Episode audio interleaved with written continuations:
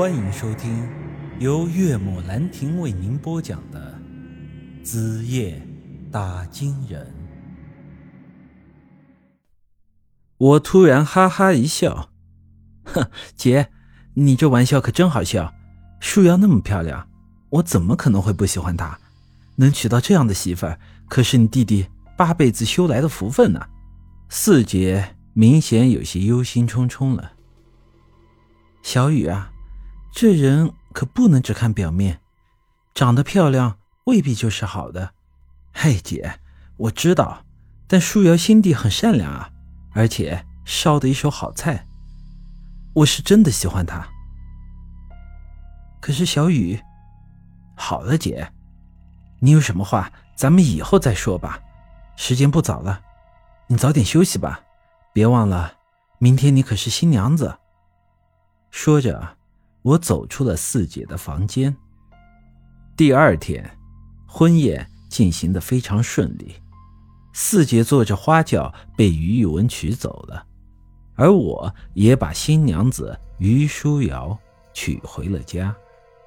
事实上，这事儿我已经算是看明白了。我四姐从小被那窝耗子精养育大的，于玉文娶她是假。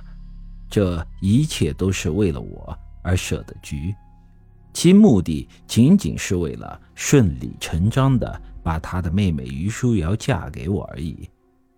现在他们的目的算是已经达成了。我们这里没有闹洞房的习俗，所以婚宴到了傍晚，吃席的人就渐渐的散去了，而我也抽空出去。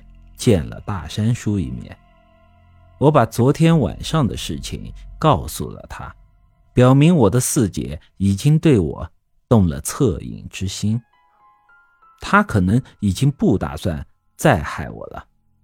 大山叔听完之后点了点头，那就按原计划进行。我有些吞吞吐吐的说道：“大山叔，那那今晚……”今晚，你小子该不会是色胆包了天了，还想对那耗子精做点什么吧？我忙摇了摇头，不是，大山叔，我的意思是，你之前不是说耗子精会吸人精魄吗？还说我就是像下蛋的老母鸡，我这被他吸上一口，虽然丢不了命，但我想后果应该也会很严重吧。大山叔点了点头。唉，这倒也是个问题。你要是被他吸了精魄，必定会折损阳寿。这样吧，我给你出个主意。据我所知，这妖物吸取人的精魄一共有两种方式。这第一种嘛，就是墙上，这。就是我之前说的杀鸡吃肉，这整个过程呢，活人将会是非常的痛苦，最后死去。我也说了，他们想要养着你，换取长久的利益，所以他们必定会用第二种摄魂的办法，那就是在每晚三更时分。人体状态阴盛阳衰之时，偷摸着摄魂，这种方式活人一般察觉不到，这便是养鸡下蛋。所以，那于书瑶真要对你动手的话，那必定是在今晚三更时分。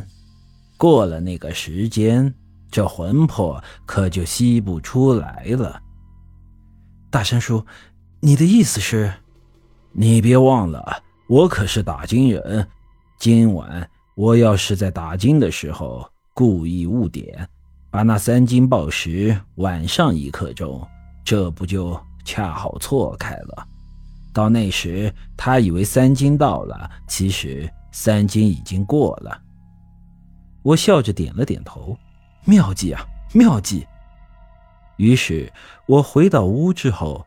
抱着宴席上的白酒，又吹了几口，其目的是为了装作醉酒，待会儿入洞房的时候就可以以此为借口直接睡觉。说来也是造孽呀！我这盼了一个月的春宵时刻，到现在却是得提心吊胆的过。毕竟是要跟一只耗子精独处，还要跟他在同一张床上睡觉。想到这里，我的心里硬是膈应的不行，一时间也不敢进屋，一直在外面帮爹妈收拾碗筷。这时。我爹拿着烟斗在我脑袋上敲了一下，说道：“臭小子，现在几点了？”我愣了愣，道：“哎，还不到十点，怎么了？怎么了？我说你小子今天的脑袋是被驴踢的吗？这大晚上的，你个新郎官不抓紧时间办正事，在外面瞎转悠什么呢？”我吞吞吐吐的说：“呃，爹，我这不是帮你和妈收拾东西吗？这舒瑶反正已经娶进门了，也不急这一时半会儿。呃，我这是看你和妈忙了一天了，怕你们累着。”本集已经播讲完毕，欢迎您的继续收听。